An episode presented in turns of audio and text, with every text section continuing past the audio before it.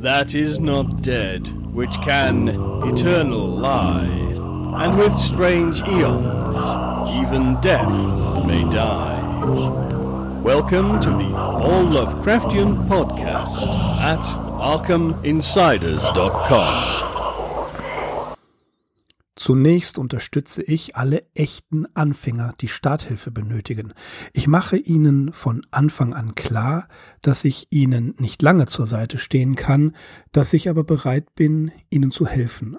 Eine Vorstellung von einigen der Techniken zu bekommen, die sie brauchen. Old Bill Lumley und der alte Doc Kunz sind typische Beispiele von dieser Sorte.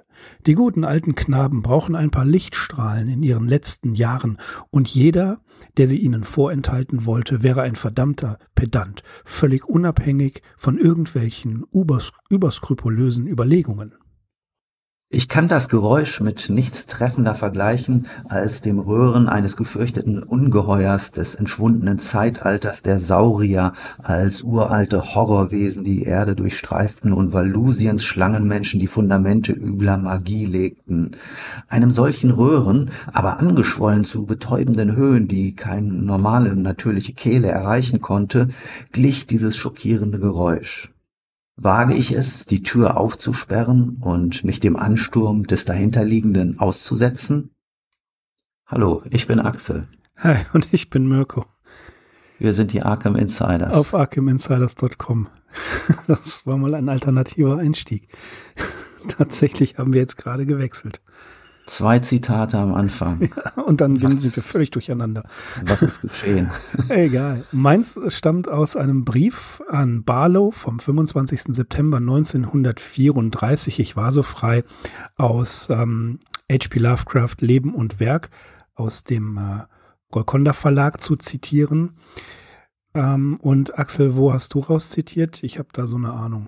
Ja, ich habe zitiert Franz Rottensteiner, beziehungsweise der ist nur für die Übersetzung zuständig gewesen. Ähm, mein Zitat stammt aus dem Surkamp-Band Azathoth. Ja, der Name Lovecraft ist schon gefallen, der fällt ja immer hier in diesem Podcast und ein weiterer Autor, mit dem wir uns heute herumschlagen werden, den hast du schon in deinem Zitat erwähnt. Worum geht's halt eigentlich? Der, der gute alte William Lumley, um den geht es und um seine Geschichte, das Tagebuch des Alonso Typer.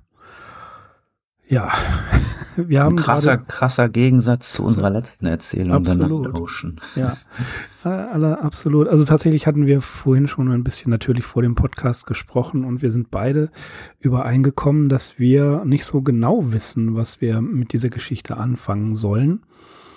Ähm, wir sind hin und her gerissen, würde ich sagen. Aber damit ihr auch hin und her gerissen seid, damit ihr unsere Verwirrung teilt, denke ich, lauschen wir mal wieder Axels genialer Zusammenfassung. Okay, los geht's. In einer Gewitternacht ist in der Nähe von Attica, New York, ein altes leerstehendes Landhaus eingestürzt. In der Ruine findet man ein Tagebuch, verfasst von einem gewissen Alonso Taipa. Bevor wir dazu kommen, noch ein paar Worte zu den merkwürdigen Begleitumständen.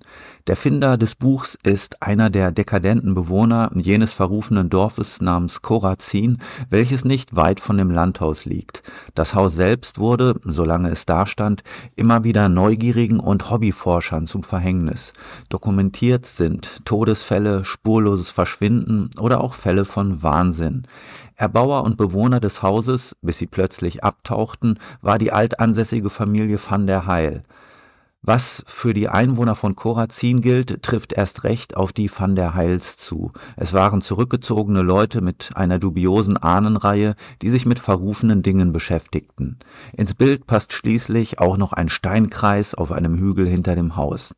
Die hier thronenden Megalithe jagten bereits den Indianern Schrecken ein und stellten Altertumsforscher wegen ihrer Beschaffenheit und Herkunft vor ungelöste Rätsel. Kein Wunder, dass es Alonso Taipa magisch an diesen Ort zog. Ein weitgereister Mit-50er, der sein Leben der Erforschung grenzwissenschaftlicher Phänomene geweiht hatte und dessen letztes öffentliches Erscheinen zum Zeitpunkt unseres Geschehens bereits Jahrzehnte zurücklag. Das Tagebuch gibt uns Aufschluss über seine Erlebnisse in dem Van der Heilhaus, die von Mitte April bis Monatsende reichen und der die Walpurgisnacht am 30. den schauerlichen Schlusspunkt setzt. Es sei hier nicht die detaillierte Chronologie wiedergegeben, sondern nur ein zusammenfassender Überblick wesentlicher Fakten und Ereignisse. Wie gesagt, hatte nicht der Zufall Taipa in das unheimliche Haus geführt, sondern ein unbestimmter Drang. Erwähnenswert ist freilich noch ein Informant, der immer mit dem Buchstaben V abgekürzt wird. Ein Gewährsmann in magischen Dingen, auf den sich Taipa gelegentlich bezieht. Wie haben wir uns das Haus vorzustellen? Erbaut wurde es Mitte des 18. Jahrhunderts und regelmäßig erweitert und verändert. Ein verwilderter Park umgibt das Anwesen, von dem aus ein Weg hügelauf zum Steinkreis führt. Im Inneren des Hauses entdeckt Taipa einen Geheimgang, der ohne Halt in eine unbekannte Tiefe abfällt. Auf ein weiteres Rätsel stößt er im Kellergewölbe, nämlich eine mit Symbolen verzierte und versperrte Eisentür. Zwischen dem Raum hinter der Tür und dem darüber laufenden Geheimgang besteht offenbar eine Verbindung. Natürlich mangelt es in dem Haus auch nicht an Zauberbüchern und verbotenen Schriften. Unser Chronist stößt auf Werke wie die pnakotischen Manuskripte, das Necronomicon, das Buch von Eibon oder De Vermis Mysteries. Am schlimmsten erweist sich jedoch das Tagebuch, das der Holländer Klaas von der Heil im 16. Jahrhundert abgefasst hat. Es enthält die Zeichnung eines abscheulichen Tintenfischmonsters und verstörende Hinweise auf uralte verbotene Orte wie Shambhala oder die Stadt Yanho. Im Haus befindet sich auch eine Ahnengalerie. Hier hängen Porträts der Mitglieder der Van der Heil-Familie, darunter eine irritierende Schönheit namens Trintje van der Heil-Slecht. Taiper erinnert sich, den Namen Slecht schon einmal gehört zu haben, aber nicht in welchem Zusammenhang. Das Inkarnat der Abgebildeten weist eine ungesunde grünliche Farbe auf, die Haut wirkt wie geschuppt. Von Zeit zu Zeit materialisiert sich eine Riesenpfote, die nach ihm greift. Von unbekannter Hand wird ihm regelmäßig Essen vor die Tür gestellt. Ihm dämmert, dass er ein Gefangener in dem Haus ist und dass er in der bevorstehenden Walpurgisnacht irgendeine zentrale Rolle zu spielen hat. Er weiß, dass in der Gruft unter dem Haus ein uraltes Wesen lauert, das ihm einen Durchgang weisen soll. Wie zu erwarten kulminieren all diese bedrohlichen Vorzeichen am 30. April, dem Sabbat. Der Himmel verdunkelt sich, Sturm zieht auf. Auf dem Hügel hinter dem Haus versammeln sich Leute aus dem Dorf und fangen an, einen alten Tunneleingang freizulegen, der ganz offensichtlich zu dem verfluchten Haus führt. Taipa hat in der Zwischenzeit den Schlüssel gefunden, der ihm die Eisentür im Keller aufschließen wird. Was erwartet ihn auf der anderen Seite? Das erfahren wir freilich nicht mehr, denn noch während er in seiner verzweifelten Not die letzten Zeilen in seinem Tagebuch niederschreibt, materialisiert sich die schwarze Klaue und zerrt ihn in den Keller. Nur eine Sache hält er noch für die Nachwelt fest, denn im letzten Augenblick dämmert es ihm, dass der Name Slecht in seiner eigenen Ahnenreihe vorkommt und er mithin selbst ein Nachkomme des blasphemischen Klaas von der Heil ist und dazu bestimmt, dessen schreckliches Werk zu vollenden. Seltsam, aber so steht es geschrieben.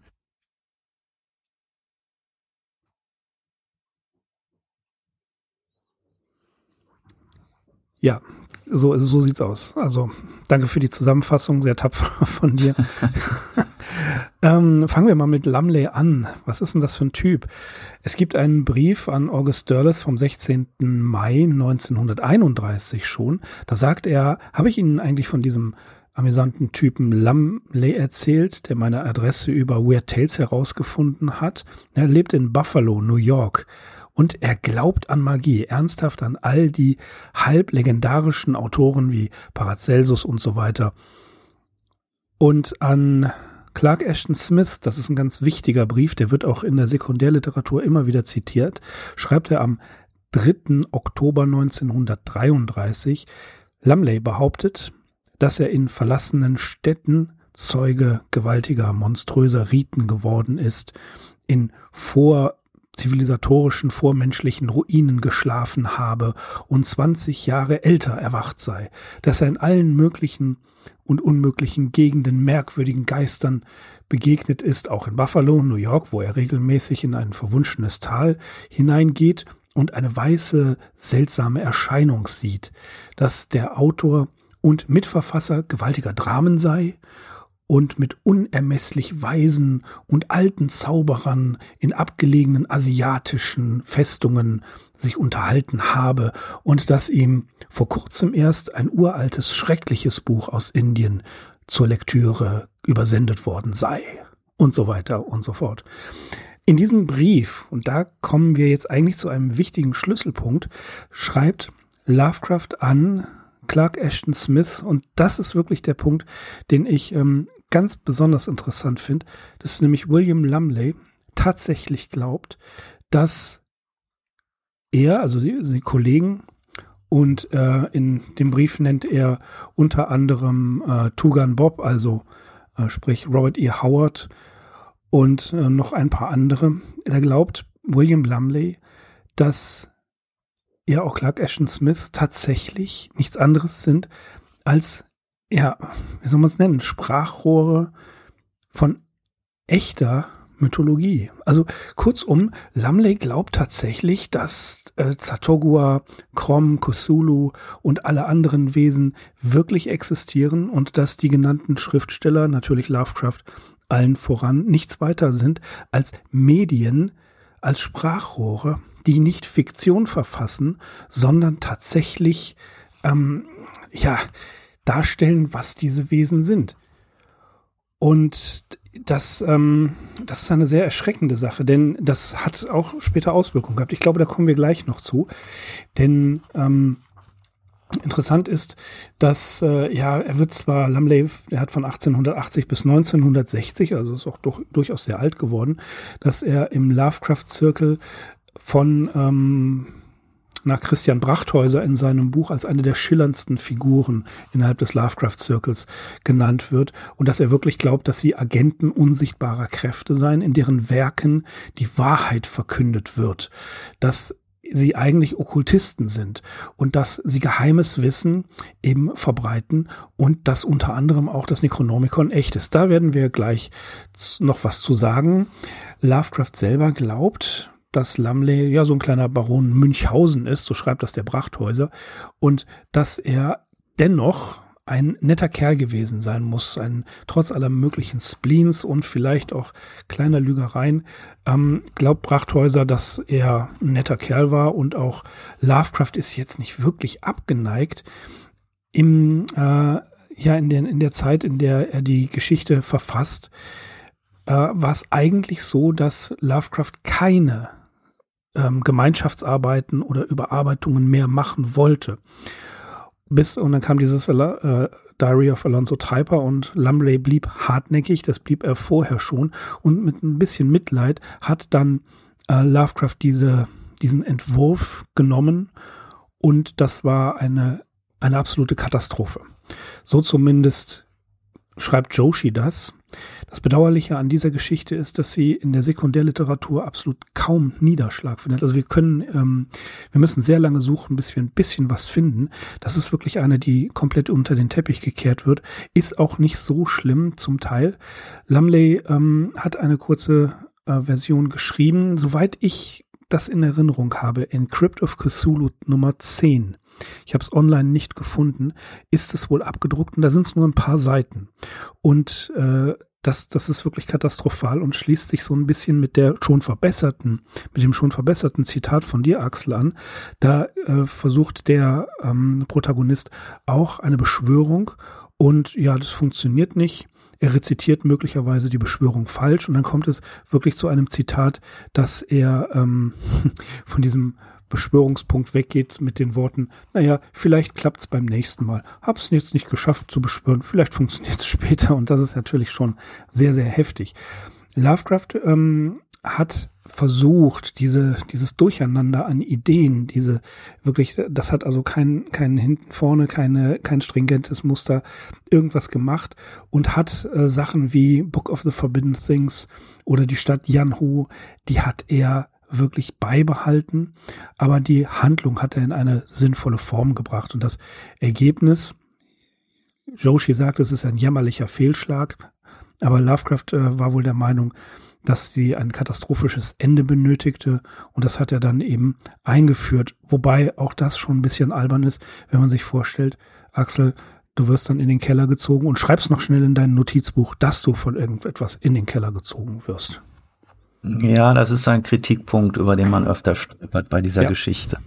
Aber für sowas war Lovecraft natürlich auch gut, diese völlige Unwahrscheinlichkeit in einer ohnehin schon unwahrscheinlichen Geschichte. Also das ist ja Fantastik per se, aber das, äh, dieser Text ist mal wieder ein Beispiel dafür, wie man es hemmungslos übertreiben kann. Mm, ja, um das Maß ähm, noch voll zu machen, hatte Lovecraft eigentlich gehofft, dass ja, jemand anders das für ihn abtippt.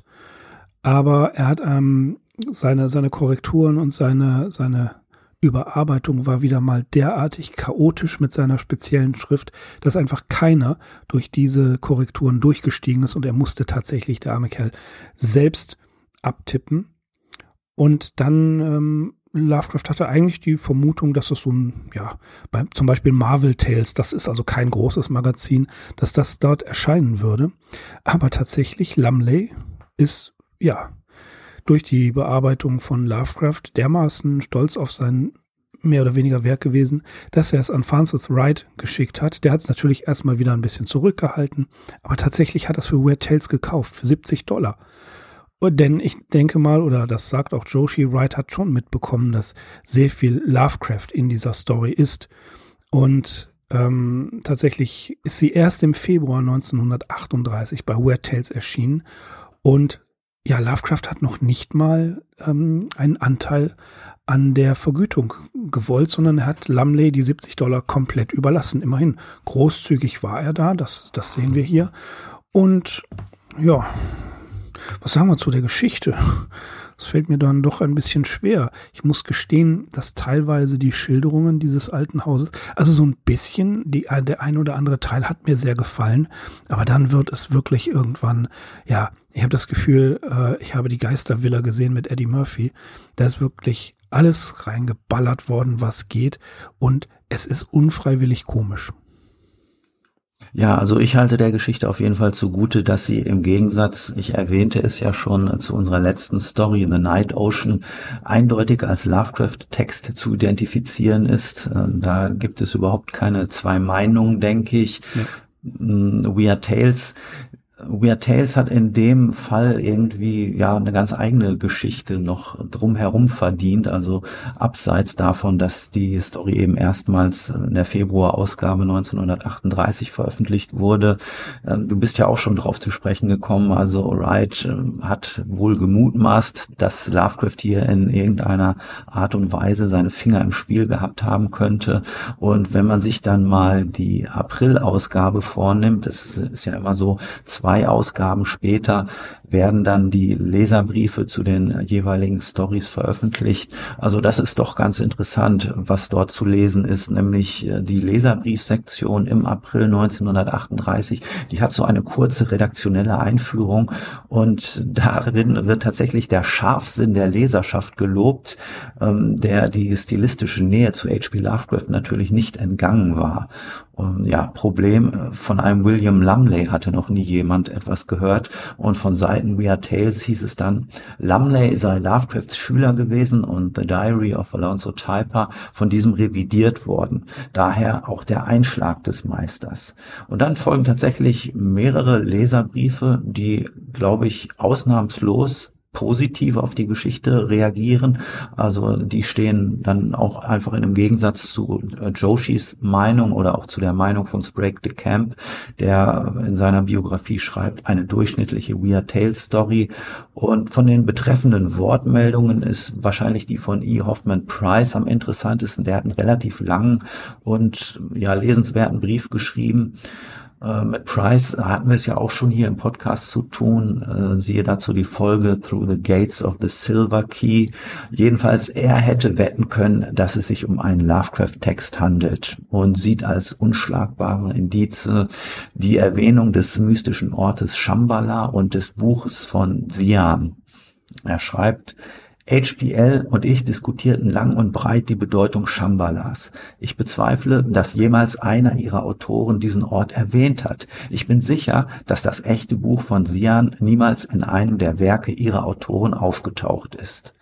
Und auch wenn Price einräumt, dass es natürlich kein Exklusivrecht auf diese Mythen gibt, kommt er zu dem Fazit, es hört sich einfach zu sehr nach Lovecraft in seiner unverwechselbaren Art an. Ich muss entweder glauben, dass Lovecrafts Geist unter uns weilt, dass William Lumley wie der Dalai Lama die Inkarnation eines früheren Meisters ist oder dass das Garn eine jener seltsam betitelten, in Anführungszeichen, Kollaborationen ist. Mhm. Also er weiß ganz genau irgendwie, wo der Wind hier herweht. Fand ich ganz interessant. Ja. Ich finde bemerkenswert, dass hier wieder das Necronomicon und andere Schriften mal so nebenbei erwähnt werden. Und zwar in diesem zusammengefallenen Haus ist eine Kiste, die macht er auf, hey, da ist das Necronomicon drin. Ne? Haben wir ja schon öfters festgestellt, dass es hin und wieder auch mal als Coffee Table Book dient, wenn wir an The Festival denken. Und immer wieder ist dieses hochverbotene Buch, das man aufschlägt und wahnsinnig wird, wenn man drin liest, liegt irgendwo rum. Auch hier die ähm, Pseudobibliothek. Ähm, was ich interessant fand, in, der, in den Schilderungen von Lovecraft Lumley ist diese Präsenz, die eher spürbar ist und die möglicherweise das ganze Zimmer oder fast das ganze Haus ausfüllt. Das ist eine ähm, doch eine Beschreibung eines unbekannten, undefinierbaren Grauens gibt. Ähm, das fand ich wirklich sehr gut. Das hat, äh, hat er gut geschildert. Ja, die Geschichte ist so eine Mischung aus klassischer Geistergeschichte und Horrorstory. Also mhm. teilweise drückt Lovecraft hier sehr aufs Gas. Hm, teilweise ist es, ja, da stimme ich mit dir überein, hat sie so wirklich so die Elemente einer interessanten Geistergeschichte. Und in dem Zusammenhang passt vielleicht auch ganz schön, dass der äh, Alonso Taipa aus dieser Society for Psychological Research äh, ausgeschlossen wurde oder ausgetreten ist. So wird er ja am Anfang vorgestellt. Und ähm, diese Gesellschaft gibt es tatsächlich. Und wir finden sie auch im Zusammenhang erwähnt mit Algernon Blackwood, der hatte nämlich mal ein Gastspiel in dieser äh, Society for Psychological Research. Ähm, sein Vater war da Mitglied, wenn ich mich nicht irre.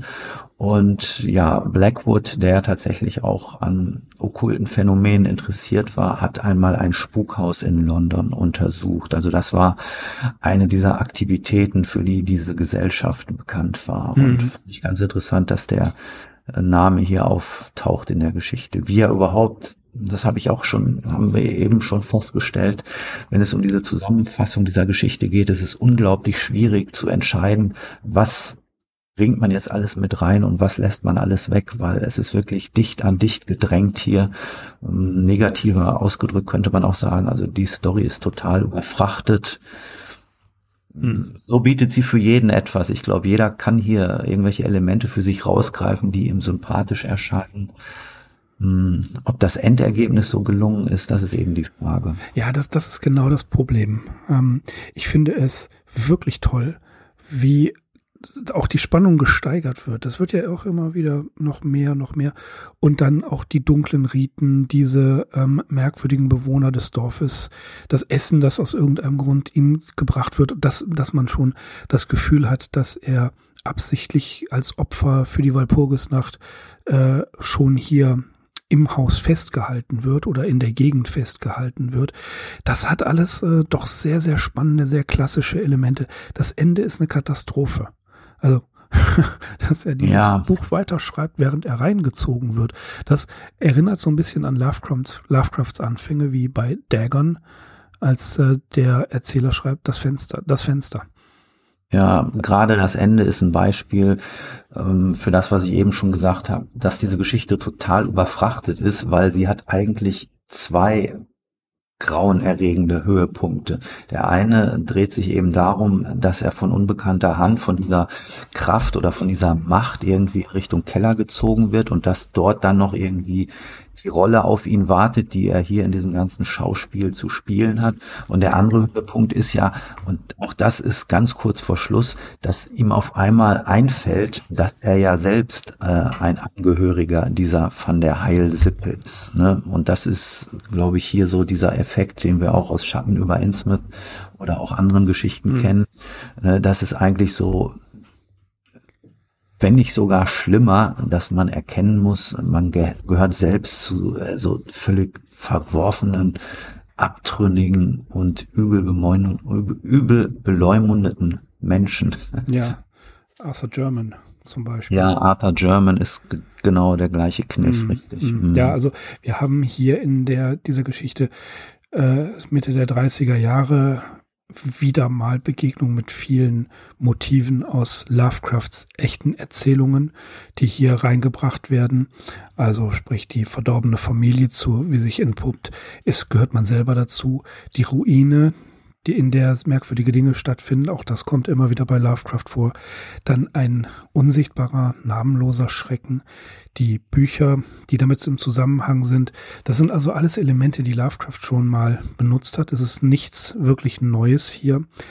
Aber trotzdem, also ich kann es nur empfehlen, die, sich die Geschichte mal durchzulesen oder natürlich genial hervorgetragen von, vom Herrn Schweitzer, vom Gregor, der es wieder schafft, der Geschichte noch mehr abzugewinnen, als man beim ersten Lesen mitbekommt. Also auch hier ist es wieder massiv abhängig davon, von der Art und Weise, wie er liest, wie er sie vorliest, dass man äh, schon eine gewisse Atmosphäre mitbekommt. Also großartig. Hast du es gehört? Nein, die Version habe ich mir noch nicht angehört. Ich war noch mit The Night Ocean beschäftigt. Habe ja, okay. ich nochmal angehört. Ja, ja, natürlich. Aber das, das ist wirklich, da, da zeigt er wieder, ähm, wie eine doch eher mittelmäßige Geschichte noch mal einen Ticken gesteigert werden kann, dadurch, dass er einen hervorragenden Vorleser hat. Aber worauf ich noch hinaus möchte, ähm, Lamleys These, dass Lovecraft und andere Autoren zu einem ja, okkulten Kreis gehören, das hat sich ja tatsächlich über die Jahrzehnte gehalten und gipfelt für mich unter anderem in einem Buch von W.H. Müller, aus der Edition AHA, Lovecraft Schatzmeister des Verbotenen. Ich ähm, habe mich durchaus amüsiert bei diesem Buch. Ich lese einfach nur mal drauf, was hinten drauf steht. Dies ist nun die erste umfassende deutschsprachige Studie zum okkulten Hintergrund seines Werkes.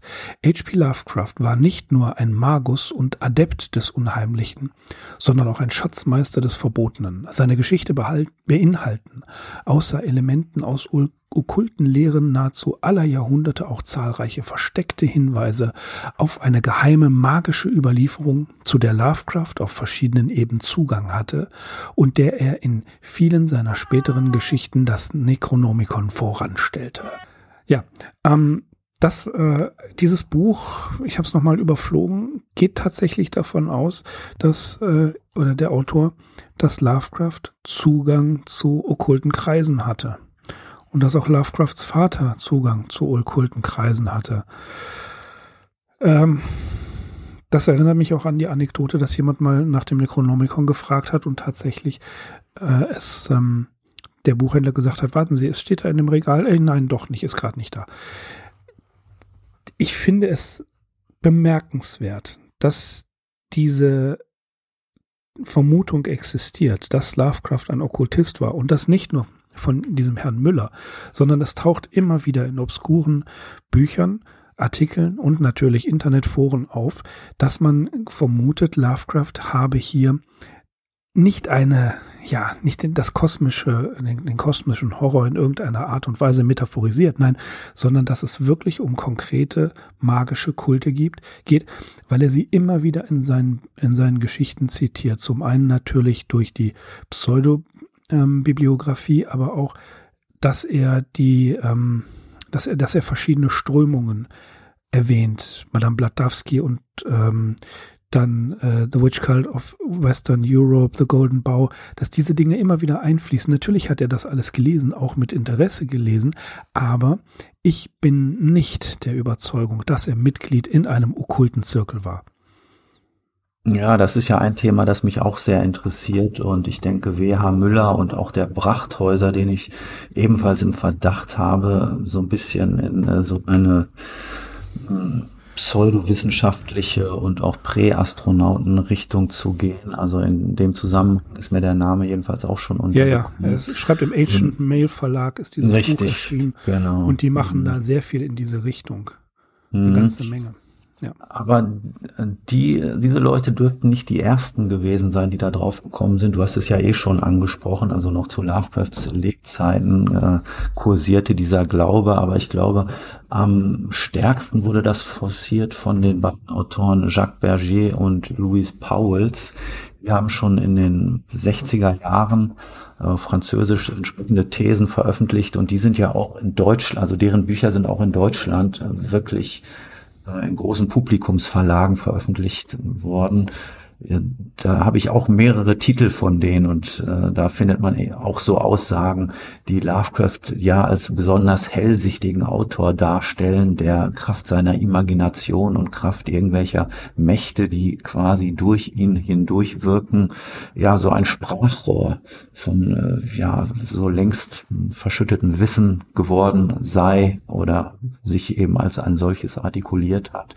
Ja, es ist eine ganz interessante Geschichte, weil das hat natürlich eine Eigendynamik entwickelt, die tatsächlich überhaupt nichts mit dem zu tun hat, wie diese Geschichten wirklich entstanden sind oder mhm was wie Lovecraft auch zu diesem ganzen Quellenmaterial gestanden ähm, hat. Aber das ist auch der Punkt, weswegen er sich, glaube ich, mit diesem Lumley auseinandergesetzt hat, den er, das muss man auch nochmal sagen, äh, in den Briefen als ja nahezu Analphabeten bezeichnet hat, äh, völlig ungebildet, also auch jemand, der die Rechtschreibung nicht beherrscht hat. Und es gibt auch einen Brief, den habe ich mir jetzt leider nicht hier herausgelegt, da schreibt Lovecraft, ja, dass der Bursche wohl nicht ganz ähm, richtig tickt oder ja.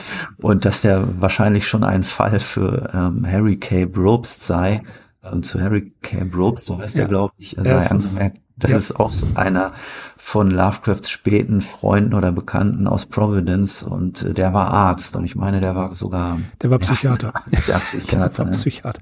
Das tatsächlich gibt's ähm, ein Interview, ich glaube in äh, der Einsiedler von Providence äh, ist ein Interview mit mit Brobes drin und äh, der ist äh, in der Psychiatrie hat er gearbeitet. Das finde ich mhm. faszinierend und ähm, das, was, was du sagst, ja, wo, wo stammt das Ganze her? Und auch diese beiden französischen Autoren, die hatte ich komplett schon vergessen.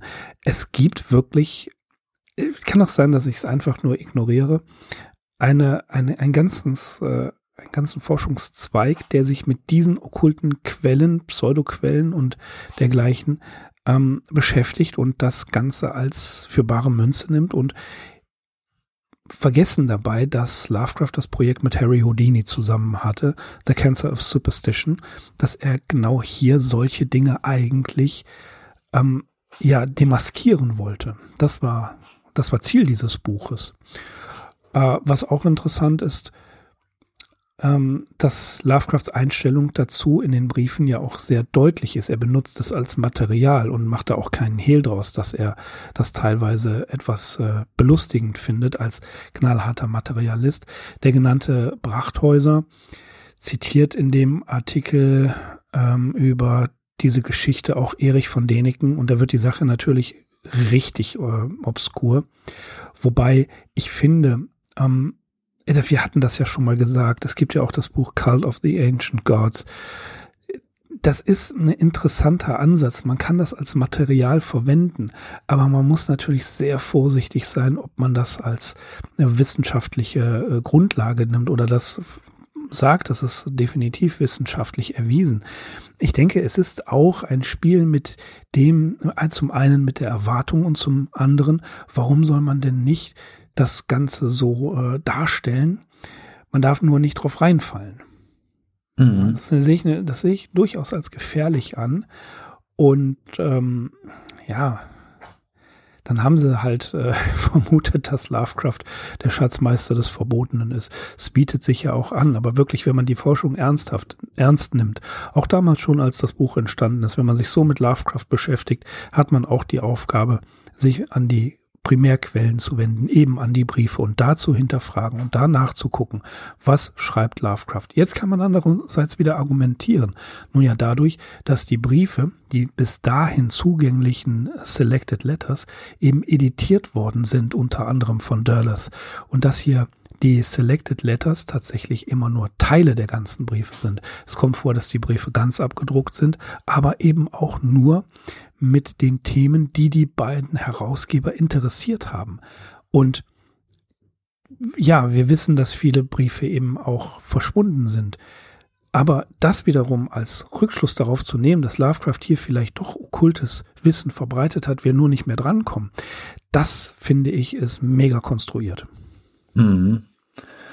Ein weiterer Punkt, den ich bemerkenswert finde, ist, dass hier der Name Korazin fällt. Mhm. Das ja. heißt ja, um das gefürchtete Haus erhob sich eine Streusiedlung, bewohnt von Indianern und später von Renegaten aus dem umliegenden Gebiet, das den zweifelhaften Namen Korazin trug. Wer jetzt nicht so bewandert ist wie wir beide im Bibelstudium, dem sei gesagt, also im Neuen Testament wird Korazin als eine von drei Städten genannt, die von Jesus verflucht wurden, weil sich die Bewohner weigerten, seinen Lehren zu folgen. Und äh, davon abgesehen existiert sogar die Auslegung, dass Korazin der Geburtsort des Antichrist sein könnte. Mhm. Ja, auch eher eine Ausnahme, dass Lovecraft ähm, sich aus Neue Testament irgendwie bezieht oder überhaupt solche ähm, Bibelstellen äh, verwertet. Aber auch das haben wir eben in dieser Geschichte. Und auch wenn ich mich wiederhole, es nährt eben diese Aussage, dass die maximal überfrachtet ist. Ja, das ist also äußerst plakativ. Haben wir eigentlich schon Cthulhu erwähnt? Haben wir hin und wieder mal in diesem Podcast kommt er vor. Mhm. Und wenn wir mal hier einen Blick ja. in Zweipers Tagebuch vom 22. April werfen, wo er die Notizen des Klaas van der Heil aus dem 16. Jahrhundert äh, studiert, da flattert ihm eine Zeichnung entgegen, das Ebenbild eines Ungeheuers, das einem Tintenfisch vor allem ähnelte, mit Schnabel und Tentakeln, riesigen gelben Augen und in den Umrissen von einer gewissen abscheulichen Ähnlichkeit mit der menschlichen Gestalt, hockte es, wie könnte es auch anders sein, auf einem riesigen thronähnlichen Piedestal, das mit unbekannten Hieroglyphen beschriftet ist. Ja, das ist ziemlich genau die Darstellung aus Call of Cthulhu von der Statuette. Mhm. Ja, also. ja, und, und was auch unübersehbar ist in dieser Geschichte, ist, äh, ja, sie steht in so einer Traditionslinie zu Sachen wie The Curse of Yig, Methuselah's mhm. Coil. Ne? Also hier wird ganz offensichtlich mit einem Schlangenkult gespielt oder dieses uralte Wesen müssen wir uns als irgendwie schlangenartig vorstellen. Mehrfach wird äh, ja irgendwas als reptilienartig hier dargestellt, seien es die Porträts in der Ahnengalerie, die so eine grünlich-schuppige Haut aufweisen, äh, sei es äh, die Beschaffenheit der Steine in diesem Kromleck, diesem Steinkreis, die auch irgendwie schuppig und chamäleonhaft beschrieben werden äh, unübersehbar, wie gesagt. Ja, also da wird alles an Material geliefert, was man noch so reinbringen kann man hätte auch mehrere oder längere Sachen draus machen können, aber er hat wirklich alles, alles reingehauen, alles in den Topf geworfen. Und das ist dann, das ist eben das Problem dieser Geschichte, sie ist in Teilen richtig überladen. Da macht er so dieses, ähm, er erkundet das Gebäude, er macht, äh, er erzählt so ein bisschen über die Familie, wunderbar, und er macht das wieder kaputt. Ist dir eigentlich mal die Idee gekommen oder hast du dir mal die Frage gestellt, ob Lovecraft sich hier also ganz bewusst selbst parodiert, ja, die Frage so hab, verstanden haben wollte. Spätestens als ich diese, äh, ähm, das, was du gerade zitiert hast über äh, Cthulhu, spätestens in dem Moment dachte ich mir, hey, Moment, das Necronomicon ist mal, äh, ist hier in irgendeiner Kiste mit, der, mit all den anderen verbotenen Büchern, die sogar, wie das, ich glaube, das Book of Zion, das Zion, mhm. ähm, also vormenschlich sogar ist. Augenblick mal. Und dann haut der da hier wirklich so das, äh, das Potpourri, das Best of Lovecraft-Motive raus. Für einen Moment habe ich wirklich gedacht, und ich glaube, ich folge dir da, zu sagen, dass er hier eine Parodie auf sich selbst geschrieben hat, weil das Ende so absurd ist. Das Ende ist selbst für das absurdeste Lovecraft-Textchen absurd. Mhm. Ja. Und das Ganze steht irgendwo auch in einem Widerspruch zu diesem Eingangszitat oder zu Lovecrafts generellen Haltung, dass er halt Leute unterstützen wollte. Mhm. Hm, das finden wir äh, insofern bestätigt, dass er also seinen Namen aus der Chose rauslässt. Also er legt da gar keinen Wert drauf, dass sein Name mit abgedruckt wird äh, in der entsprechenden Publikation. Er verzichtet auf äh, das Gehalt, auf den Lohn, auf das Honorar. Das ist natürlich sehr generös von ihm. Aber wenn es dann ans Schreiben geht, dann macht er wirklich zu 100 Prozent kann man ja sagen, seine eigene Geschichte da draußen. Ja, also klar.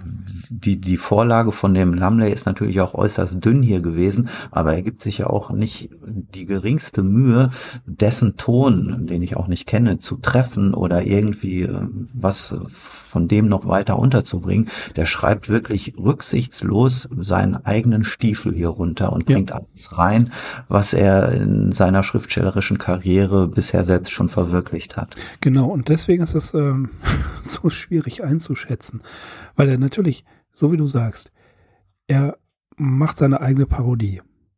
Er verzichtet auf den Lohn. Er nennt seinen Namen nicht. Ja, warum macht das dann überhaupt? Tja. Ne? Also das, das ist die andere obskure Frage, dass man sich vorstellt, okay, da ist so ein Typ und, und Lamley ist ihm auf die Nerven gegangen. Es gab immer wieder Anfragen von verschiedenen äh, Fans und ähm, in der Fanpost immer wieder Anfragen an Lovecraft. Sagen Sie mal, ist das alles echt? Darüber macht, mokiert er sich in seinen Briefen ja bisweilen.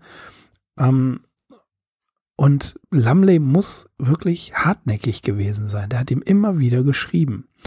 Und ich, ich weiß nicht, äh, von wegen Analphabet und äh, ist ein komischer Kauz und lügt, dass sich die Balken biegen. Also von wegen, er hat hier irgendwo mit anderen äh, in, in alten Städten geschlafen, seltsame Träume gehabt und sieht Elementarwesen. Also das ist, entweder ist er wirklich verrückt gewesen und hatte eine Schraube locker, oder der bindet ihm einen Bären auf und Lovecraft steigt voll auf die Nummer ein und hat aber gar kein Problem damit, darauf einzusteigen und amüsiert sich, was ja auch schon fast wieder, ach ja, da tut der Lamley einen auch ein bisschen leid. Mhm. Ne? Ja, also, ja, mhm. Jeder hat im Bekanntenkreis einen, einen William Lumley. Und ähm, ja, ich versuche ja, ich versuche ja selten schlecht zu sprechen, aber jeder hat einen William Lumley. Und äh, ich denke, das wird künftig meine Aussage, wenn ich so einem Menschen begegne, zu sagen, das ist äh, mein William Lumley. Oder ich bin vielleicht auch für jemanden der William Lumley, so soll es denn auch sein. Aber das, warum macht Lovecraft das? Warum tut er das? Warum bürstet er ihn nicht ab oder ignoriert ihn? Nein, er schreibt auch noch eine komplette Geschichte und dies, das sind ja keine drei Seiten, die hat ja schon ein bisschen Umfang. Ja, und genau. Er, er, und wenn die Geschichte wirklich so katastrophal war, wie wir aus den Fragmenten kennen, hätte man Crypt of Cthulhu Nummer 10, könnte man sie im Original lesen. Aber wenn ich schon dieses Zitat bei Joshi lese, äh, Beschwörung hat nicht funktioniert, ach ja, vielleicht klappt es beim nächsten Mal, ne? Komme ich wieder, mache ich morgen. Äh, dann, dann kann ich mir einfach die Motivation Lovecrafts nicht vorstellen, warum eine mehrseitige Geschichte draus schreibt, außer dass er gewaltigen Spaß dabei hatte. Ja, den muss er gehabt haben, also sonst ist es schwer vorstellbar, dass Absolut. man so durchhält, irgendwie ja. 8000 Wörter oder wie lang die Story ist. Klar, es war vielleicht für ihn auch einfach nur eine Fingerübung. Vielleicht wollte er was schreiben, aber hatte nicht genug Material, um ja, eine eigene Geschichte irgendwie noch verwirklichen zu können. Der hat es um diese Zeit schon gar nicht mehr nötig gehabt, Fingerübungen zu machen. Ne, er war schon äh, für die Szene ein etablierter Autor mit einer großen Fanbase. Und er hat ja eigentlich ganz klar zu dieser Zeit gesagt, er macht keine Überarbeitungen mehr. Ja. Der hält sich daraus, er tut es nicht mehr. Und dann kommt dieser Lamley und er macht es trotzdem. Mhm. Na, das, das, das verstehe ich einfach nicht. Und es gibt auch, also ich habe keine Stelle gefunden, wo er das erklärt, warum er das tut, außer dass er Mitleid hat. Aber Mitleid für, für, eine, für einen solchen Kauz, das ist auch wieder nicht so typisch Lovecraft. Irgendwas äh, muss ihn da, ja, vielleicht wirklich ähm, mit Mitleid bedacht haben oder ja, Lamley hat ihm nichts gezahlt. Er hat nichts von der Geschichte gehabt, er hat nicht mal seinen Namen drunter gehabt oder Kooperation mit dergleichen gab es alles nicht. Also ich weiß es nicht, warum er es gemacht hat. Ähm, ich kann euch nur empfehlen, die Geschichte selbst mal zu lesen oder euch von Gregor Schweizer vorlesen zu lassen. Macht euch mal ein eigenes Bild, denn ähm, wie wir schon sagten, diese Geschichte ist obskur und wir wissen nicht genauso, nicht ganz so, was wir damit anfangen sollen.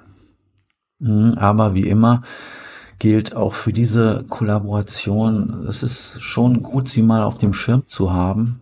Ne? Also gerade bei diesen Ko Kollaborationen mhm verbergen sich auch manche Perlen, auch wenn das hier wirklich nur so in einzelnen Punkten zutrifft. Aber ich denke an Out of the Eons, die mir zum Beispiel sehr gut gefällt, oder The Mount, was ja wirklich mit einer der längsten Texte auch ist. Das sind mhm. alles Geschichten, die rangieren nicht unter Lovecrafts eigentlichen Namen, aber sie liegen natürlich auch in der entsprechenden Literatur schon lange in Buchform vor, auch auf Deutsch. Also unsere heutige Geschichte, die ist dann äh, erstmal äh, in Buchform 1943 in Beyond the Wall of Sleep in dem Arkham House Band erschien. Also die Forschung und äh, ja die die Fangemeinde hat sie natürlich schon lange irgendwie erkannt gehabt und zu der Crypt of Cthulhu Ausgabe Nummer 10 von 1982. Also das kann man unter Umständen etwas schwer finden, weil dieses Heftchen heißt in dem Fall nicht Crypt of Cthulhu, sondern Ashes and mhm. Others, H.P. Lovecraft and Diverse Hands. Und da sind mehrere eben von diesen Zusammenarbeiten enthalten, aber offiziell oder inoffiziell ist es eben die zehnte Ausgabe von Crypto. Genau, ja, das, das, das ist wichtig zu erwähnen, dass es eben nicht unter diesem Titel erschienen ist, das stimmt, ja. Da kann man einen Wikipedia-Eintrag zulesen. Und ähm, also ich muss, muss gestehen, ich habe die Geschichte trotzdem mit Vergnügen gelesen und gehört. Das, das sage ich ganz offen. Und kann das empfehlen ich würde jetzt nicht sagen, dass ich meine Zeit verschwendet habe, aber trotzdem lässt sie mich mit einigen Fragezeichen zurück. Ja, aber das ist ja nicht das Schlimmste. Nein, nein, nein, natürlich nicht. Nein. Wobei, wenn das so Fragezeichen wären wie, ähm, was will der Text mir damit sagen? ne? Also das ist was ist das Geheimnis und dergleichen. Aber das einzige Geheimnis, was ich ähm, mit mir jetzt rumschleppen werde, äh, ist die Frage, warum zum Teufel hat Lovecraft das gemacht? Ja, bin mal gespannt, wer, wer da eine Idee zu hat. Ja, ähm, Axel, das war's für das Tagebuch des Alonso Typer. Die nächste Episode der Arkham Insiders wird tatsächlich schon unsere Weihnachtsepisode sein. Ihr wisst, wir beide haben im Augenblick wahnsinnig viel zu tun und ähm, die Weihnachtsepisode, ja, die braucht echt Vorbereitung dieses Mal, denn das ist ein gewaltiges Thema. Und für alle, die es noch nicht gesehen haben, in der neuesten Ausgabe des Fantastisch Magazins von, das ist das vierte Quartal 2023, da ist ein Artikel beziehungsweise ein Interview mit uns drin, äh, dass der ähm, gute Kollege von, äh, der, der Alex von Radiofreies Ethos von Etrus, ich hoffe, das heißt so, von diesem Podcast mit uns geführt hat. Herzlichen Dank dir nochmal dafür, für deine Geduld mit uns und das nette Gespräch. Wenn ihr Interesse habt, schaut mal rein, ähm, lest es heimlich in der Bahnhofsbuchhandlung oder noch viel besser kauft es und ähm, nehmt die Arkham Insiders dann mit nach Hause. Also, für diese Folge würde ich vorschlagen, Axel, das war's, ne? Ja, das ja, war eine beeindruckende Schlussrede. Der kann ich nichts mehr hinzufügen. Ja, das, das war die, der beeindruckendste Beitrag heute von mir. Immer wieder ähm, gegen deine Zusammenfassung und deine Thesen habe ich, kann ich nicht äh, an. Das das schaffe ich nicht mehr. wir beide werden nur noch von den Kommentaren übertroffen. Ja, ja, natürlich, klar. Ich bin auch hier wieder gespannt, was der Herr mhm. Van Duke und was der Herr Nils da alles äh, rauskramen werden und äh, uns mit auf den Weg geben werden. Ich finde es immer interessant, äh, dass in den Kommentaren, das haben wir ja schon mal erwähnt, aber ich finde einfach, ähm, die Kommentare sind, äh, sind eine eigene, äh, wie soll ich sagen, ähm, ein eigener Teil unseres Podcasts, weil das wirklich so detailliert geschrieben wird, wie ein eigener Essay, dass ich jedes Mal schon ähm, stolz bin, dass, dass sich da jemand die Mühe macht und äh, uns kommentiert, verbessert, Vorschläge macht, interpretiert. Finde ich wirklich gut. Herzlichen Dank dafür. Macht gerne weiter. Und ich würde sagen, jetzt ist Schluss. Ähm, wir verweisen nochmal auf unsere Weihnachtsfolge. Ihr werdet mitbekommen, dass die kommt. Und bis dahin verbleiben wir mit den besten Grüßen. Ich bin Mirko. Ich bin Axel. Wir sind die Arkham Insiders. Auf arkhaminsiders.com. Bis zum nächsten Mal. Macht's gut.